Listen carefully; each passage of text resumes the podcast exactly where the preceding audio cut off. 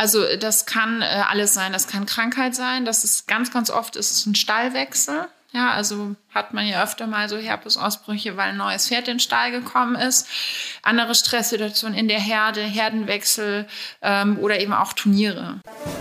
Pferdemenschen, Reitsportfamilien in Deutschland. Viele der erfolgreichsten Reiter und Fahrer Deutschlands haben das Pferdegehen. Der Pferdesport wurde ihnen seit Generationen in die Wiege gelegt. Wir treffen sie für euch und berichten über ihren Alltag und das ganz besondere Leben als Reitsportfamilie. Traum oder manchmal auch Albtraum? Dreht sich wirklich alles um Pferde? Und was ist ihr Erfolgsrezept? Wir erhalten einmalige Einblicke in das Leben dieser Pferdemenschen. Hallo liebe Zuhörer, ich bin Lynn Rasmussen und normalerweise starte ich in unsere Pferdemenschen-Podcast-Folgen mit meiner Kollegin Ina Tenz. Heute begrüße ich euch zu einer Spezialfolge. Diesmal bin ich nicht zu Gast bei einer Reitsportfamilie oder einem Hengsthalter, sondern in der Tierklinik in Lüsche. Ich glaube, die Worte Impfung und Impfpflicht wurden noch nie so viel genutzt wie in den vergangenen zwei Jahren. Doch auch für Pferde gibt es eine neue Impfpflicht. Ab 2023 2020 müssen alle Turnierpferde in Deutschland gegen das equine Herpesvirus geimpft sein. Ich spreche heute mit einer Expertin auf dem Gebiet, Dr. Christine Fuchs. Wir sprechen über die Bedeutung und Wichtigkeit der Impfung und ich hoffe, dass wir mit dieser Folge viele Unklarheiten klären und Ängste beseitigen können.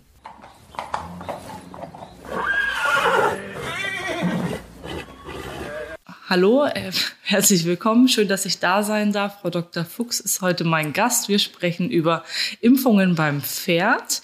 Ähm, Impfungen sind, glaube ich, momentan in aller Munde. Besonders die Herpesimpfung, die ab 2023 zur Pflicht werden soll. Allerdings nicht für alle Pferde, sondern nur für Turnierpferde. Aber um diese Impfung soll es jetzt auch im Konkreten etwas mehr gehen. Ja, wie gesagt, meine Gesprächspartnerin ist heute Frau Dr. Fuchs und stellen Sie sich doch einfach einmal selbst vor, bitte.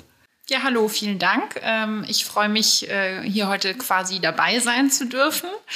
Ähm, ich bin Fachtierärztin für Pferde und ich arbeite in der Tierklinik in Lüsche. Und ähm, ich war eine der beiden Tierärztinnen, die aus Deutschland letztes Jahr ähm, in Valencia bei diesem großen Herpesausbruch waren. Und deswegen ist es mir natürlich auch ein äh, Bedürfnis, ein bisschen mehr über Herpes und die Impfpflicht und die Impfung in, im Allgemeinen aufzuklären. Ja, dann ähm, steigen wir doch direkt mit den Fragen ein. Wieso sollte ich denn eine Impfung für mein Pferd in Betracht ziehen? Also generell eine Impfung ist es natürlich so, dass überhaupt Impfung die wichtigste Maßnahme zur Verhinderung äh, von Infektionskrankheiten und deren äh, Verbreitung sind.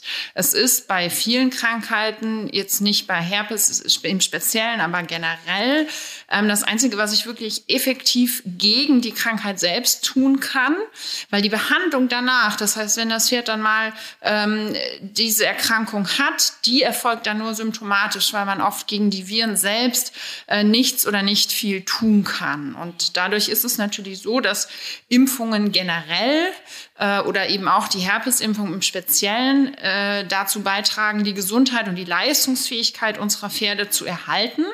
Und das dient dann sowohl dem Schutz des Einzeltiers als auch aber dem Bestandsschutz und dadurch in Konsequenz aber natürlich auch wieder unserer ganzen Pferdepopulation. Mhm. Und welche Impfungen sind äh, besonders wichtig? Also Sie sind gerade schon auf die Herpesimpfung eingegangen. Es gibt ja noch andere Impfungen, die empfohlen werden. Ja, also ähm, im Zusammenhang mit diesen Impfungen hat sicher jeder auch gerade mit äh, der momentanen Corona-Situation äh, den, den Namen STIKO gehört. Das ist die Ständige Impfkommission. Die gibt es nicht, beim, nicht nur beim Menschen, sondern es gibt auch die STIKO-WET. Und die gibt eben, die besteht aus verschiedenen Wissenschaftlern und die gibt eben Empfehlungen heraus, ähm, gegen was welche Tiere wie, bei uns geht es ums Pferd, aber das gibt es eben auch für Kleintiere, ähm, also gegen was die geimpft werden sollten. Und da gibt es die sogenannten Core-Impfungen. Das sind diese Impfungen, wo die ähm, äh, diese Kommission empfiehlt, dass im Prinzip alle Pferde dagegen geimpft sein sollten. Und das ist zum einen Tetanus, das ist Influenza und das ist auch Herpes. Und das ist auch die Impfung gegen Herpes ist von der STIKO Vet auch schon seit vielen Jahren eben als Chorimpfung empfohlen, auch wenn sie noch nicht ähm, bei den Turnierpferden Pflicht war. Es gibt dann ähm, noch äh, diese Nicht-Core-Impfungen. Das sind dann Impfungen gegen Krankheitserreger, gegen die Pferde eben nur unter bestimmten, Impf äh, bestimmten Umständen geschützt werden müssen. Also es sind dann zum Beispiel Krankheitserreger, die nur regional vorkommen, wie zum Beispiel West Nile. Ja, wie kommt die STIKO-Wett dazu, äh, ihre Annahme über die wichtigen Impfungen? Also wie entscheidet die, was wichtig ist? Also das sind im Prinzip, ähm, wie gesagt, die Krankheitserreger, gegen die ein Pferd wirklich jederzeit geschützt sein muss oder sollte, weil äh, es zum einen ein Schutz vor Einzeltiererkrankungen ist und vor Erkrankungen mit sehr hoher Mortalität, das heißt Sterberate. Das ist zum Beispiel bei Tetanus der Fall. Also Tetanus erkrankte Pferde, die leiden wirklich sehr und sterben leider auch sehr, sehr oft. Äh, oder eben auch andere schwere Erkrankungen, die eine hohe Ansteckungsgefahr haben. Da zählen jetzt zum Beispiel dann äh, eben Herpes und auch Influenza mit rein, wobei da auch Pferde deutlich, also ne, auch sterben können, aber da ist es vor allem äh, auch die Ansteckungsgefahr. Und es ist eben auch so, dass ich, das kommt jetzt gerade äh, zum Herpes, ähm, dass ich durch diese Impfung dann äh, die Erregerausscheidung ähm, hemmen kann und Infektionsketten unterbrechen. Mhm. Wieso ist denn die Herpesimpfung bisher noch nicht, also bei vielen noch nicht so in der Impfroutine beinhaltet? Also ja. Tetanus und Influenza, glaube ich, lassen alle ihre Pferde immer impfen, aber Herpes ist ja bisher doch eher nicht so. Ja, gute Frage. Also ein, äh, eine Sache ist sicherlich, dass es vor einigen Jahren gab es einen, Imp einen Lieferengpass bei Herpesimpfungen. Das ist so, das war von mehreren Firmen und das war auch wirklich ein Problem, dass diese Impfstoffe nicht erhältlich waren und im Zuge dessen haben leider viele Leute dann aufgehört, ihre Pferde zu impfen. Ähm, das nächste ist, in, äh, Herpes muss halbjährlich geimpft werden, sonst hilft es nicht. Also sonst kann ich es wirklich auch sein lassen, weil sonst habe ich keinen Impfschutz. Und bei Herpes ist eben das Problem, dass es kein Einzeltierschutz ist. Also ein Pferd, das gegen Influenza geimpft ist, kriegt mit sehr, sehr hoher Wahrscheinlichkeit keine Influenza. Ein Pferd, das Herpes geimpft ist, kann trotzdem Herpes bekommen. Und da ist es eben das Problem, dieser Bestandsschutz muss da sein. Es müssen sehr, sehr viele Pferde gegen Herpes geimpft werden. Und dann äh, kommt es eben, äh, ist der Erregerdruck ist niedriger, es erkranken nur wenige und mehrere bleiben gesund. Und das ist sicherlich ein Problem, warum dann Menschen, die vielleicht eigentlich ihr Pferd gerne impfen würden, aber in einem Betrieb stehen, wo sonst kein Pferd geimpft ist, es dann vielleicht auch sein lassen. Ja. Was ist denn das equine Herpesvirus überhaupt? Können Sie da noch mal kurz drauf eingehen, was äh, es damit auf sich hat mit dieser Erkrankung? Genau, also es ist ein Herpesvirus. Herpes kennen wir auch alle. Es ist äh, zum Beispiel auch unser Lippenherpes, ist auch ein Herpesvirus. Ähm, und bei den, bei den Pferdeherpesviren gibt es insgesamt neun Typen. Ähm, was uns vor allem betrifft, sind äh, IHV 1 und 4, also Typ 1 und 4, das sind die, äh, die wirklich ähm, am meisten vorkommen. Und wenn von einem Herpesausbruch gesprochen wird, sind das eigentlich auch immer Infektionen mit einem dieser beiden Viren. Und ähm, das ist so, das kennen wir auch wieder, der Vergleich zum Lippenherpes. Ist, ähm, wenn man das einmal hat, dann hat man das. Dann sieht man das nicht immer, aber man hat es. Und beim Pferd ist es so, dass die meisten Pferde innerhalb der ersten sechs Lebensmonate so eine IHV-Erstinfektion durchgehen, die man aber gar nicht merkt, also die keine klinischen Symptome haben. Die haben aber dann dieses Virus in sich. Das nennt man Latenz. Das heißt, das ist immer hier. Und das zieht sich in die Nervenzellen zurück und kann dann wirklich unbemerkt über Jahre dort bestehen bleiben.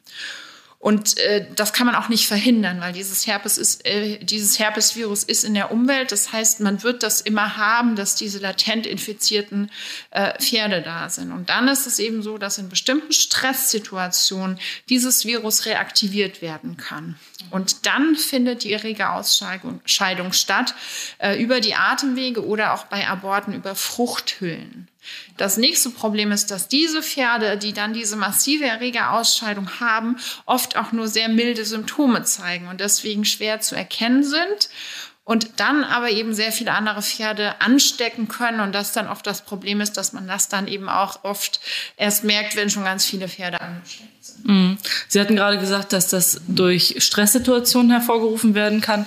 Wie können die aussehen? Also äh, was für ein Stress ist das, der das hervorrufen kann? Also das kann äh, alles sein. Das kann Krankheit sein. Das ist ganz, ganz oft ist es ein Stallwechsel. Ja, also hat man ja öfter mal so Herpesausbrüche, weil ein neues Pferd in den Stall gekommen ist. Andere Stresssituationen in der Herde, Herdenwechsel ähm, oder eben auch Turniere. Mhm. Okay. Und gegen diese Herpesvirus Typ 1 und äh, Typ 4 schützt die Herpesimpfung auch? Genau, genau. Also die ist für diese beiden Typen. Ähm, es ist so, dass die sich sehr ähnlich sind. Ähm, es sind nicht in allen Impfungen beide Viren enthalten. Es gibt aber eben eine gewisse Kreuzimmunität, weil die sich eben äh, sehr ähnlich sind. Okay. Und wenn jetzt ein Herpesausbruch ist, Sie haben es gerade gesagt, meist das erste Pferd ist ganz unauffällig und zeigt wenig Symptome. Woran erkennt man denn den Ausbruch des Herpesvirus? Was sind die Symptome da? Also im wir reden jetzt auch wieder über eins und vier. Ähm, in der Regel ist das eine Infektion der oberen Atemwege. Die Pferde husten, obwohl meistens nur so ein bisschen, sodass man das gar nicht so merkt. Ähm, und dann bekommen die Fieber und dann werden die auch so ein bisschen schlapp, also ein bisschen reduzierter Allgemeinzustand.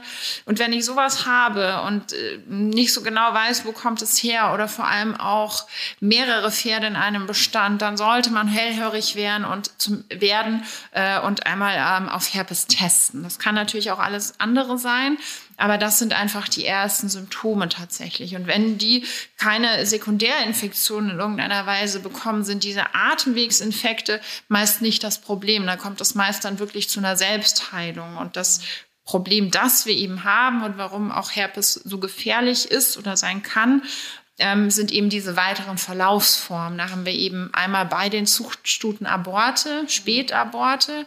Äh, es können äh, lebensschwache Fohlen geboren werden, die in der Regel auch nicht zu retten sind. Oder eben äh, diese neurologische Verlaufsform, diese sogenannte EHM. Das heißt Equine Herpesvirus Myeloenzephalopathie. Also im Prinzip, das ist eine Entzündung ähm, des Rückenmarks und des Gehirns. So. Und das ist eben das Problem. Das ist eben das Gefürchtete, weil es den Pferden eben äh, sehr, sehr schlecht geht. Das kann auch irreversibel alles geschädigt werden. Es kommt zu einem schwankenden Gang. Ganz oft hat man bei diesen Pferden eine Harnblasenlähmung. Ähm, sie werden ataktisch, also haben Störungen in der Bewegungskoordination.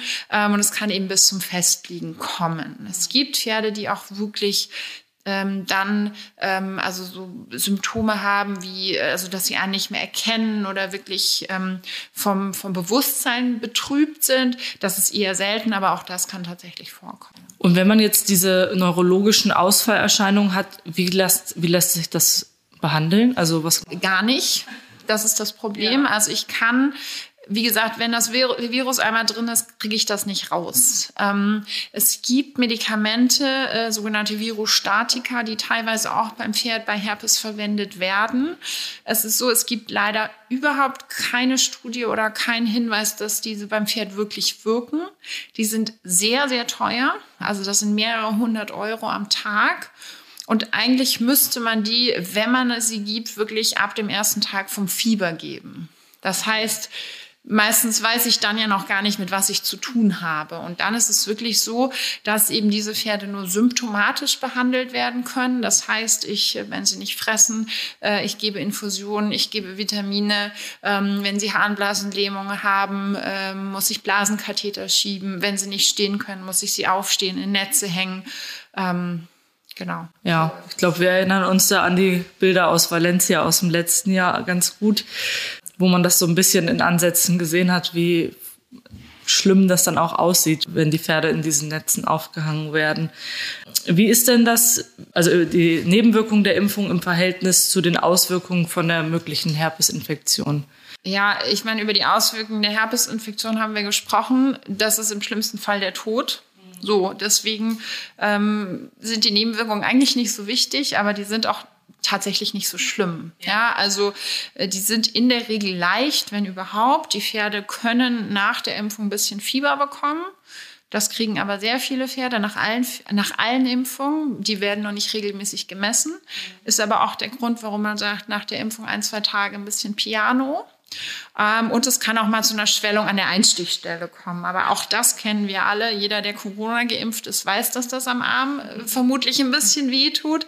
Ähm, das ist im Prinzip dasselbe. Wenn ich weiß, dass mein Pferd so eine Reaktion hat oder sehr stark reagiert hat, dann kann ich zum einen den Impfstoff wechseln. Es gibt verschiedene Impfstoffe und meistens ist es so, dass die nicht auf den, den, den Wirkstoff selbst reagieren, sondern auf irgendwelche Zusatzstoffe und Konservierungsstoffe. Und die sind eben in verschiedenen Impfstoffen unterschiedlich. Das heißt, man würde dann versuchen, erstmal den Impfstoff zu wechseln. Ähm, man würde es nicht unbedingt zusammen mit anderen Impfungen machen, also nicht Herpes, Influenza am selben Tag impfen, sondern man macht zwei Wochen Pause dazwischen. Und wenn man jetzt wirklich, äh, wenn es vor allem um die Einstichstelle steht, dass die dick ist und wehtut, kann man auch einfach mal Entzündungshemmer geben. Wenn ich weiß, dass mein Pferd das hat, kann ich das auch schon einfach vorbeugen tatsächlich. Hm. Das heißt, auch wenn ich weiß, dass mein Pferd da manchmal ein bisschen äh, reagiert auf Impfungen, ruhig schon mal mit dem Tierarzt das kommunizieren und sagen, können wir da irgendwie einen anderen Impfstoff verwenden oder ähm, also Genau. empfiehlt sich das schon genau, da direkt im Vorhinein das wirklich aktiv ansprechen, dass man sich da ein bisschen Sorgen macht, dass man da mal ein Problem hat. Dann kann der, Impf der Tierarzt eben schauen, welchen Impfstoff hatten wir das letzte Mal und eben, falls er den nicht da hat, auch einen anderen einfach besorgen. Das heißt, das geht auch, wenn das Pferd schon grundimmunisiert ist, beim nächsten Mal mit einem anderen Herpesimpfstoff die ja. Auffrischungsimpfung ja, zu vorzunehmen. das geht, weil die, durch die Kreuzimmunität ist das trotzdem geschützt dann das Pferd, ja. Wann ist denn das Pferd überhaupt grundimmunisiert? Also jetzt nicht nur in Bezug auf die Herpesimpfung, sondern wie ist so der Impfrhythmus, ähm, den man einhalten sollte? Also generell ist es so, dass äh, bei, wenn wir jetzt von unseren Chorimpfungen reden, also Herpes, Influenza, Tetanus, ähm, gibt man die ersten beiden Impfungen im Abstand von vier bis sechs Wochen. Da gibt es so ein bisschen Unterschiede ähm, von den Herstellern dann auch wieder, die so ein bisschen was anderes empfehlen, aber so im Abstand von vier bis sechs Wochen ist man fast immer dabei.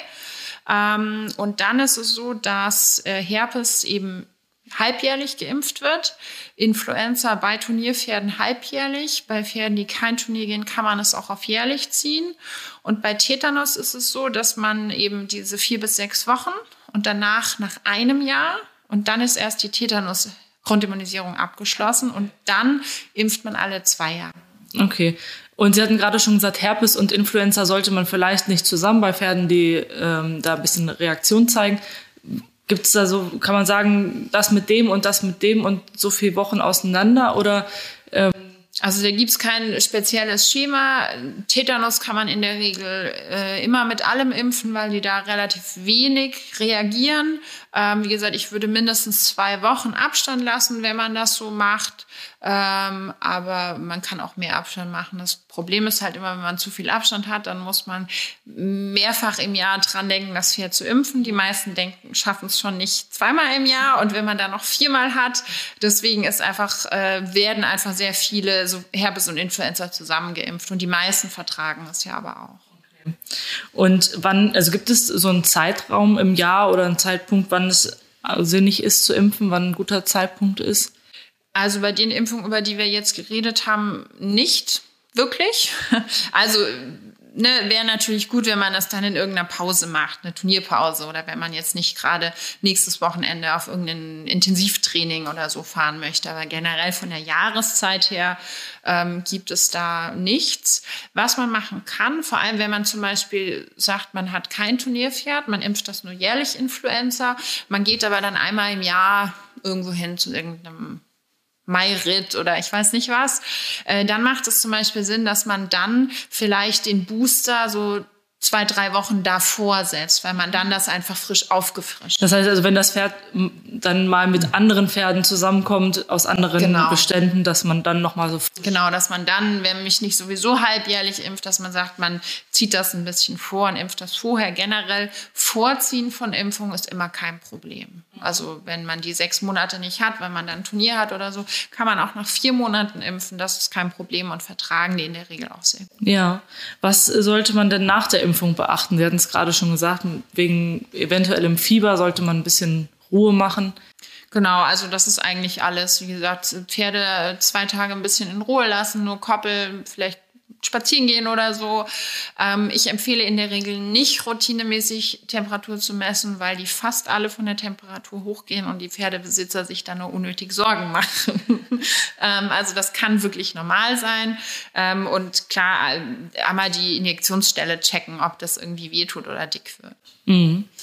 Gut, ähm, bis auf die Impfung habe ich denn noch irgendwie andere Möglichkeiten, mein Pferd vor Herpes zu schützen?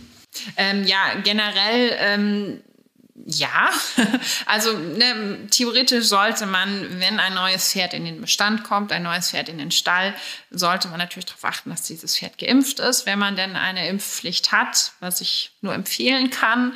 Ähm, und nach Möglichkeit sollte auch jedes neue Pferd zwei Wochen in Quarantäne. Das ist mir bewusst, dass das fast nicht gemacht wird und auch nicht wirklich möglich ist in vielen Stellen. Aber man kann ja dann zum Beispiel äh, das neue Pferd nicht unbedingt neben ein immunschwaches Pferd stellen, äh, vielleicht gegen, gegen die Alten, die durchgeimpft sind und vielleicht einfach mal ein bisschen Fieber messen so prophylaktisch. Und wenn ich dann natürlich wirklich einen Ausbruch habe oder einen vermute, dann ist es wirklich ganz wichtig, dass ich auf irgendwelche Hygiene- und Quarantänemaßnahmen achte. Also wirklich ähm, nicht von einem Pferd zum anderen, vom Krank äh, immer vom gesunden Bereich in den kranken Bereich gehen, kranke Pferde isolieren, Desinfektionswannen aufstellen ähm, und eben auch ähm, die anderen Pferde, die im Kontakt sind oder waren, wirklich zweimal täglich Temperatur messe, dass ich dann wirklich, falls ein Pferd was bekommt oder das nächste was bekommt, dass ich einfach sofort reagieren kann, weil gerade eben auch bei Herpes ist es so, dass man wirklich eigentlich ab dem ersten Fieber äh, sofort medikamentös auch eingreifen sollte, weil vermutet wird, dass wenn man wirklich von da an direkt was macht, dass man dadurch diese Infektion des Rückenmarks verhindern oder zumindest abmildern kann. Mhm. Wenn denn jetzt ab dann 2023 das große Impfen losgeht, ist das denn machbar? Also ist dann genug Kapazität da, die Pferde alle zu impfen? Also ähm, diese Impfstoff ist erst ab, ab 2023, dass eben jeder genug Zeit hat, bis dahin sein Pferd zu impfen. Ja, das wurde extra so gewählt, weil ich meine, es kam ja nach Valencia und das ist jetzt auch schon über ein Jahr her, aber deswegen wurde ne, erst 23 gewählt, mhm. Dass zum einen eben äh, jeder die Zeit hat, die Tierärzte dann nicht kurz vor Turniersaison alle ausgebucht sind und äh, dass eben auch die Pharmafirmen ähm, ihre Produktion darauf einstellen können, weil die natürlich, ähm, das hat wahrscheinlich jeder mitgekriegt, dass die kurz nach dem Ausbruch in Valencia plötzlich jeder Herpesimpfstoff ausverkauft war, weil jeder plötzlich dann doch impfen wollte und die Pharmafirmen einfach da nicht drauf eingestellt waren, weil sie einfach weniger hergestellt haben, weil es wenig nachgefragt war. Mhm. Und das wurde aber auch von der FN vorher ähm, abgesprochen und die haben gefragt, habt ihr die Kapazitäten? Und deswegen ist es eben erst äh, 2023. Okay, also ist noch genug Zeit jetzt äh, die Pferde zu ja. zu impfen. Und wenn ich jetzt einen größeren Bestand habe, ist es dann sinnvoll, die alle gleichzeitig zu impfen? Ähm, oder sind die dann alle ein bisschen angeschlagen und dann ist die Wahrscheinlichkeit höher, dass dann irgendwas ausbricht? Nö, das eigentlich nicht. Es macht natürlich, also ich finde, es macht immer Sinn, gleichzeitig zu impfen, weil dann alle dran denken. Dann gibt es gemeinsame Impftermine. Äh, man muss nicht, also einmal von der Tierstsicht, man muss nicht für einzelne Pferde hinfahren, sondern kann einmal, dann bestellt man einfach ein bisschen mehr und kann einmal alle durchimpfen und es muss auch keiner einzeln dran denken. Also ich denke, das ist der große Vorteil von äh, gleichzeitigen Bestandsimpfungen tatsächlich. Okay, gut. Jetzt bin ich aber wirklich mit meinen Fragen am Ende. Sehr gut. Ja, dann äh, vielen Dank für Ihre Zeit und äh, Ihre ausführlichen Antworten. Sehr gerne. Danke. So.